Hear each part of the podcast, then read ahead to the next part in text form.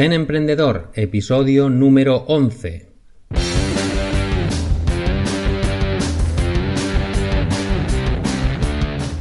Buenos días, buenas tardes, buenas noches. Bienvenidos a Gen Emprendedor, el podcast para locos del emprendimiento y los negocios digitales. Si eres como yo, esa clase de bicho raro que lleva de cabeza a su familia, a sus amigos, a sus compañeros y en general a todas las personas que lo rodean con sus sueños de emprendimiento, estoy seguro que vamos a pasarlo muy bien en este espacio porque somos de la misma raza. Hoy es lunes 13 de mayo y en el episodio de hoy trataremos los distintos tipos de negocio. Con vosotros Javier Sánchez, economista y emprendedor. Hoy os voy a hablar de los tipos de modelos de negocio y analizaremos algunos de ellos. Veréis que es un tema muy interesante porque os permite pensar en vuestro negocio desde diferentes perspectivas. Por ejemplo, si ya tenéis un negocio o estáis pensando en crear un, uno nuevo, que habitualmente tenga un modelo de negocio asociado, podéis preguntaros, ¿cómo sería este negocio si el modelo de negocio fuera otro distinto? Ya veréis cómo es un ejercicio muy divertido y que puede crear innovación en un sector. Veremos algún ejemplo. Pero antes vamos a, ver las opiniones y sugerencias de los oyentes y mi reporte semanal emprendiendo en primera persona. Bien, vamos con vuestros comentarios, preguntas y respuestas. Os tengo que decir que aunque cuesta motivaros a escribir comentarios, poco a poco veo que os vais animando. Y eso me hace feliz porque mi visión para Gen Emprendedor es que sea una comunidad de emprendedores, una comunidad de personas con inquietudes que quieran conocer a otras personas, como digo yo, de su misma raza. Porque el emprendedor, y esto ya lo hemos hablado en algún episodio anterior, es una rara avis y no suele encontrar mucho apoyo en su entorno inmediato, más bien al contrario. Como dice Jim Rohn, dime quiénes son las cinco personas con las que más tiempo pasas y te diré quién eres. Lo que viene a significar que rodéate de emprendedores y emprender será un camino mucho más fácil que hacerlo en solitario, porque en soledad es mucho más difícil avanzar, superar obstáculos, mantenerse motivado, etc. Así que si queréis emprender, animaros, dar un paso adelante y hacer algún comentario. Poco a poco multiplicaremos nuestras posibilidades de conectar los unos con los otros. Bueno, vamos a ver qué comentarios tenemos esta semana. Tenemos a Mono OK que dice hola, sigue en este camino que siempre hay alguien escuchando y recuerda que al comienzo siempre cuesta rodar la piedra. ¿Qué razón tienes, compañero? A veces se nos puede olvidar y es bueno que alguien nos lo recuerde. Hacer rodar la piedra cuesta muchísimo y estamos acostumbrados a ver, a, ver comunidades de Internet que ya tienen esa piedra rodando, que ya están funcionando un tiempo y claro, tendemos a compararnos. Y eso puede hacer que nos desmotivemos porque pensamos que no estamos eh, consiguiendo los resultados que otros están teniendo. Y, entonces en esa comparación pues nos vemos como que nuestra autoestima se merma, ¿no? Que pensamos que no vamos a conseguir las cosas que tenemos en mente. Muchas gracias por tu comentario porque esto da ánimos, me hace recordar que efectivamente eh, mover una comunidad, mover un, negocio online o mover cualquier cosa eh, que te puedas imaginar Em, cuesta mucho eh, empezarla y, que esa piedra que pesa muchísimo empiece a, caminar. Luego ya, pues con un esfuerzo más o menos constante, pues la piedra sigue andando, la bola sigue rodando, pero em, empezar a que ruede es, es complicado. Bien, esta semana además hemos tenido ha tenido lugar un hecho muy especial para mí. Esta semana un compañero con alma emprendedora incluso me ha enviado un correo electrónico privado que aunque todavía no le he contestado, te doy te pido disculpas desde aquí. Me ha dado ánimo y la verdad es que le estoy muy agradecido de corazón. Porque este camino tiene su dificultad y saber que estáis ahí marca la diferencia, la verdad. Marca la diferencia. Le agradezco que se haya tomado la molestia de escribirme, contándome su situación, que haya dado ese paso que viene a decir, hey, que yo también estoy aquí en el mismo camino, con mis sueños e inquietudes por emprender. Y, en fin, pues un saludo compañero porque sé que poco a poco conseguiremos apoyarnos los unos a los otros. Vamos con mi reporte semanal emprendiendo en primera persona. ¿Qué he hecho con mis proyectos esta semana? Y qué eh, podría hacer la próxima. Bien, esta semana ha sido una semana de transición en la que realmente apenas he trabajado en ninguno de los proyectos.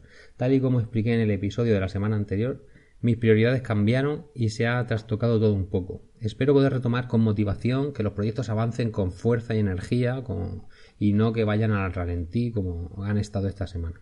Fijaros qué efecto puede tener en vuestras vidas y en vuestros proyectos pequeños cambios. En mi caso, por ejemplo, todo empezó con el cambio de hora del llamado horario de verano.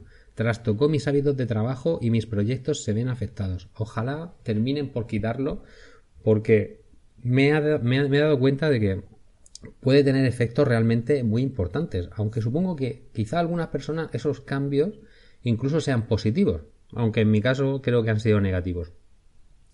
Em, el cambio de hora hizo que no pudiera adaptarme bien porque me estaba levantando a las 5 de la mañana para trabajar en estos proyectos y ese cambio de hora hacía como que levantarse fueran a las 4 de la mañana del día anterior al cambio de hora. Y esto causó que, fuera incapaz de hacerlo, que esa hora antes mm, yo creo que ya tenía el sueño tan ajustado a tan pocas horas que una hora más era como una barbaridad de tiempo eh, en porcentaje del tiempo que dormía. Entonces eh, hizo que, no pudiera adaptarme a ese cambio. Esto causó una caída en picado de mi rendimiento y un cambio radical de hábitos, al que todavía no, todavía no he conseguido corregirlos para seguir avanzando con energía. Eso luego se juntó con el tema de que había empezado a hacer eh, ejercicio físico y, y, ese problema de salud del que ya os hablé que me llevó incluso al hospital, ¿no? Se ve que el cansancio se fue acumulando y todo hizo ahí un poco de, fue un caldo de cultivo, ¿no? Para, para que hubiera algo así. Pero eh, cuando me pongo a pensarlo, veo que, que, ese cambio de hora me afectó muchísimo a las cosas que estaba haciendo. Y he empezado a reflexionar de que eh, efectivamente los pequeños cambios a veces tienen eh, como efectos en cadena, ¿no? Un pequeño cambio en el horario eh, tiene efectos en cómo estás llevando a cabo tu, tiempo libre o cómo estás organizando tu tiempo libre. Un pequeño cambio en el ejercicio quizá incluso te lleva a cambiar los hábitos alimenticios. El hecho de cambiar los hábitos alimenticios puede hacer que incluso a lo mejor tus horas de cocinar sean distintas, en fin. Y eso va trastocando otras partes de tu vida como un efecto en cadena. Y cuando vienes a darte cuenta han cambiado muchas cosas distintas a partir de un cambio que en principio era pequeño. y, tenemos que reflexionar sobre estas cosas porque eh, fijar hábitos que nos ayuden a avanzar en las cosas que queremos es importante. Porque si no lo hacemos, cualquier pequeño cambio de hábito hará que no consigamos nuestros objetivos. Y tenemos que ser conscientes de esto porque es muy importante. Bien, sabiendo que apenas he trabajado en los proyectos, vamos a ver las métricas de Gen Emprendedor, que son las únicas que ahora mismo podemos revisar. Em, en Gen Emprendedor hemos pasado suscriptores de 41 a 56. O sea, otro avance ahí, poco a poco vamos acercándonos a ese número 100. A ese parece como que 100 es un número mágico, ¿no? Que es como, bien, ya tenemos 100, vamos, seguimos. En fin, muchísimas gracias a todos los que os habéis suscrito esta semana. Comentarios hemos tenido pues ese comentario nuevo que os he, que os he hecho llegar y también ese mensaje privado que me ha gustado mucho recibir. En cuanto a escuchas, tenemos 218 almas se han conectado esta semana con Gen Emprendedor. Espero que hayáis disfrutado y que os haya gustado el episodio. En el ranking general de iVoox hemos pasado de la 3784, recordad que esto fue un patacazo anterior, a, la 2781. hemos avanzado ahí casi mil puestos. La verdad es que eh, se ve que hay algunos podcasts que, que, tienen mm, muchos cambios en sus, en sus escuchas y por eso estos vaivenes en los rankings generales. Luego en el ranking específico de negocios se ha pasado de la 81 de la semana pasada a la 63. Seguimos ahí en ese rango de creo que lo mejor que hemos estado ha sido la 58, pues ahí estamos, ¿no? En ese rango que ya está acercándose poco a poco a, las posiciones altas, pero cuesta cuesta trabajo avanzar. En la web han accedido 21 usuarios únicos según Google Analytics y la verdad es que teniendo en cuenta que no he hecho nada, que no he movido redes sociales, que no, he hecho nada, pues bueno, pues en fin, me, satisface que, que, la gente pues siga visitando la página.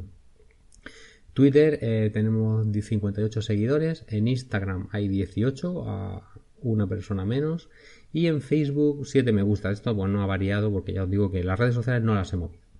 Como no tengo nada más que contaros en esta sección, Vamos ya con el tema de hoy que sin duda es muy interesante, los tipos de modelos de negocio. Si estás pensando en emprender y has investigado un poco, te habrás dado cuenta que ya es un estándar el lienzo de diseño de modelos de negocio o el Business Model Canvas, del que os hablé hace un par de semanas. Esto lo tenéis explicado en un montón de blogs, en, en, YouTube, en fin. Hay mucha información sobre esto porque se puso muy de moda y ya se ha convertido, yo diría que es un estándar en el mundo startup y en el mundo del emprendimiento. Y ¿Qué pasa? Pues que dentro de este lienzo hay, eh, se han analizado muchos modelos de negocio distintos y se, y se han como categorizado, ¿no? Hay como distintos tipos eh, y aunque la, combinatoria que puede haber aquí puede ser infinita, pero hay como algunos modelos más o menos establecidos.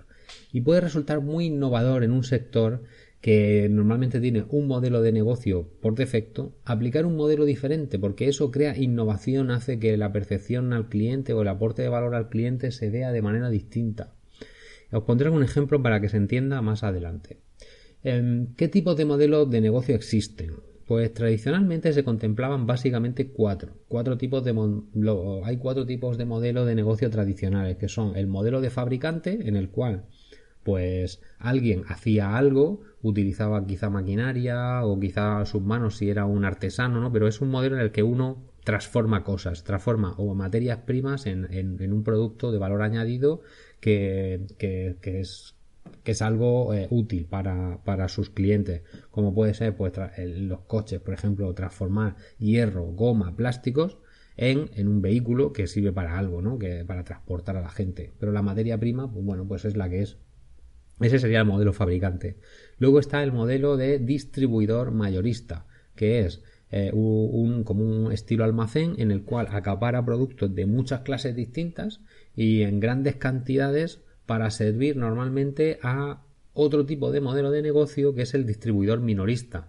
Ese distribuidor minorista es normalmente pues la tienda de calle, ¿no? aunque puede ser grandes superficies también, ¿no? Que las grandes superficies, digamos que son como una mezcla, ¿no? Eh, entre distribuidor mayorista y distribuidor minorista, porque digamos que actúan como en el sentido de que tienen mucho stock, mucha variedad de muchas cosas, pero son tiendas físicas dedicadas al cliente final y con distintos puntos de venta en distintos sitios, ¿no? Em, en fin, pues ese modelo pues sería el modelo de retail. Y luego estaba un modelo que era el modelo franquicia, que el modelo franquicia pues era alguien que ya había montado un negocio, tenía éxito y lo que hacía era como si fuera un royalty, ¿no? Ese modelo de negocio es yo licencio mi modelo de negocio, la manera en que yo tengo mi know-how, mi, know-how, sí, como, como el cómo yo hago las cosas, lo licencio a terceras personas que pueden montar, por ejemplo, una tienda pero que hacen todo según mis sistemas, mis procesos, los cuales yo ya tengo analizados y sé que funcionan. Entonces, el modelo de negocio del franquiciador, digamos, es que sus principales ingresos acaban siendo los royalties de las franquicias y no el negocio en sí originario.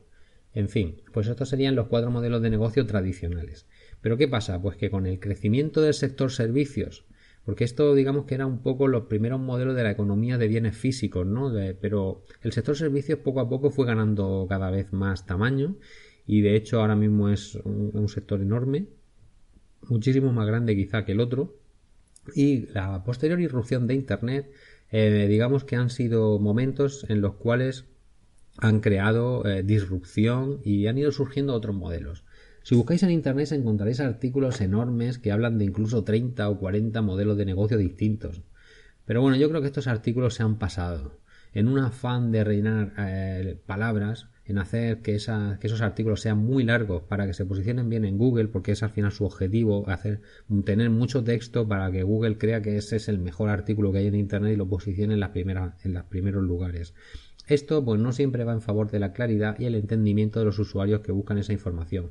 Y a veces se rellena, eh, se rellenan palabras por rellenar. Así que vamos a ver los nuevos modelos de negocio básicos sin extendernos mucho más porque en realidad eh, eh, la gran variedad no es sino derivaciones un poco de estos que vamos a ver. Bien, vamos a ver qué modelos básicos tenemos.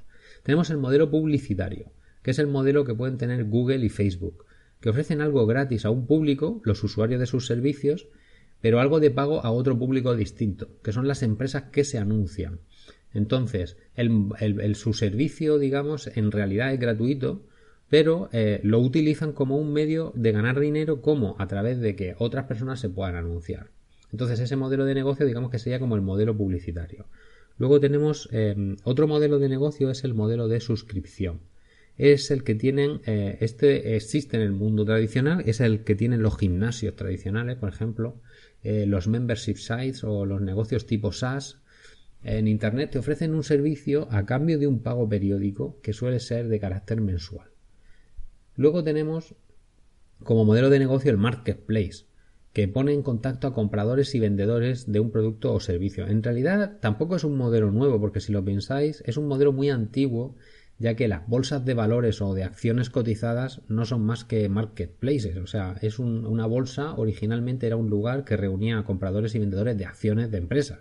Esto mismo, pero llevado a Internet, pues eh, tienes mil ejemplos de negocios que son marketplaces de otras cosas, ¿no? Por ejemplo, Udemy, son, eh, es un marketplace de cursos online. La propia Amazon ha evolucionado a ser un marketplace porque tú puedes tener una tienda en Amazon y vender a gente. O sea que Amazon actúa como un nexo de unión entre esas pequeñas tiendas que están ahí y los, clientes de Amazon que ya tienen confianza en la marca, en la tienda, eh, pero que ahora realmente quien le está sirviendo no es Amazon, sino que es una pequeña tienda. Lo que pasa es que lo hace a través de Amazon. Pues eso al final es un marketplace.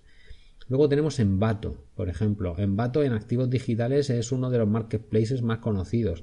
Tiene desde logotipos ya realizados hasta plantillas para hacer páginas web, plantillas de WordPress, tienes también, por ejemplo, efectos de sonido para hacer podcast o para hacer vídeos, tienes cortos, en fin, tienes muchos recursos que, personas eh, pues freelancers hacen y los ponen ahí para que las personas que van ahí puedan comprarlos.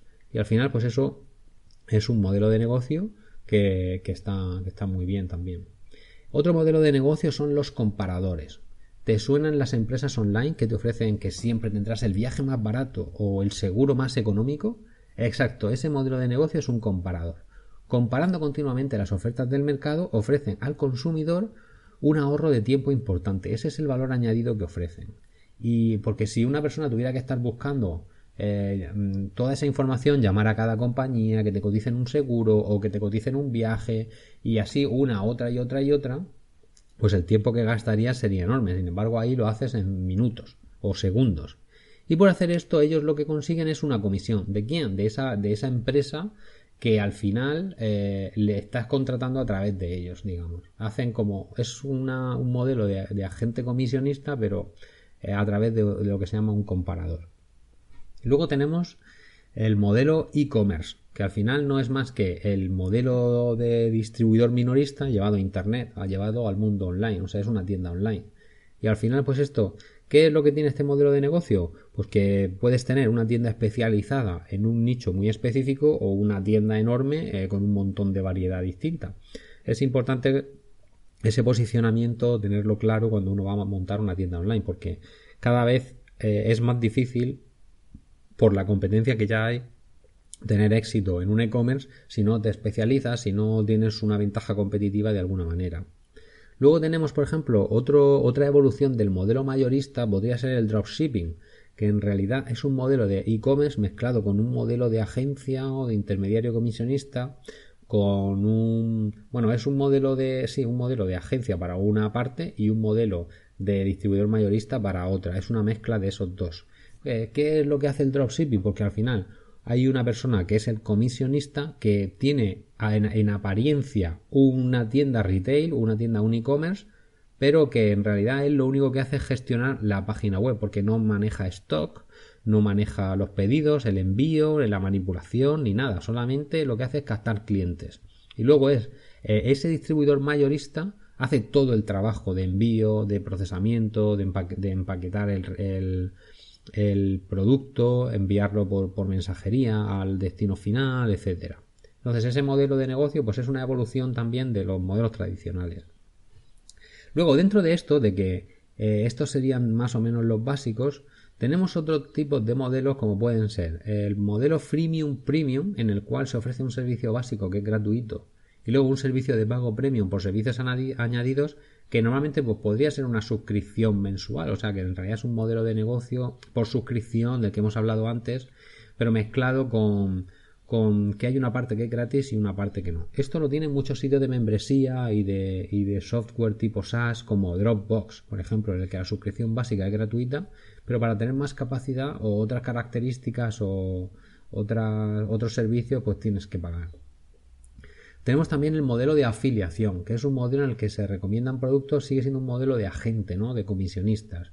Es un modelo en el que se recomiendan productos y servicios de otros y se gana una comisión. Una parte muy importante del crecimiento, por ejemplo, de Amazon fue su programa de afiliación, que hace que personas que recomiendan sus productos en sus blogs o páginas web personales puedan ganarse un dinero en comisiones. Y finalmente tenemos también un modelo de pago eh, bajo demanda, un pay-per-view, por ejemplo, Rakuten, que ofrece películas de alquiler online y pagas según lo que quieras ver. Es decir, eliges la película y, y ese, esa película tiene un precio, pues la pagas y la ves. Y solamente pagas por esa película que, que has visto como si fuera un videoclub online. Eh, si os fijáis, esta, esta, este, este, tipo de modelo de negocio de Rakuten es exactamente igual el del, el del videoclub tradicional, en el cual uno iba y alquilaba una película, lo que pasa que ahora es todo digital. Sin embargo, Netflix aplicó em, un cambio en el modelo de negocio. O sea, lo que hizo fue como un videoclub online, pero acá en un pago mensual. Y ese pago mensual te incluía todo, todo lo que quisieras ver.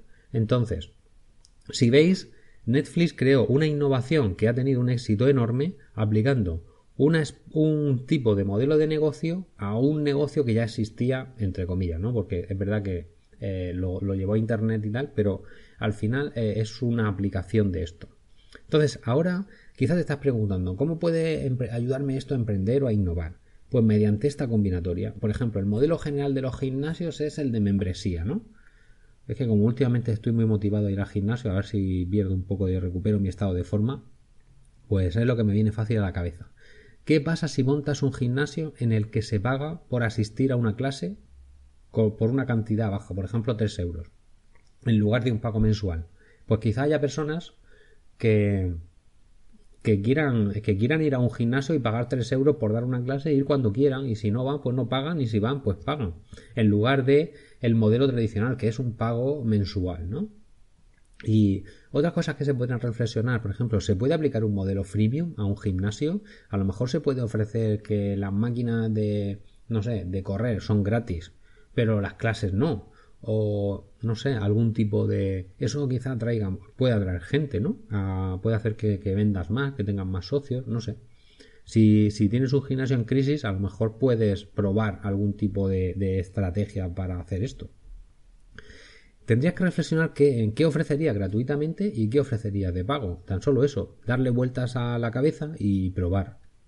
O si quieren montar, ¿qué te parece si quieren montar una fábrica de algo o un almacén mayorista? ¿Podrías aplicar un modelo de dropshipping a tu negocio?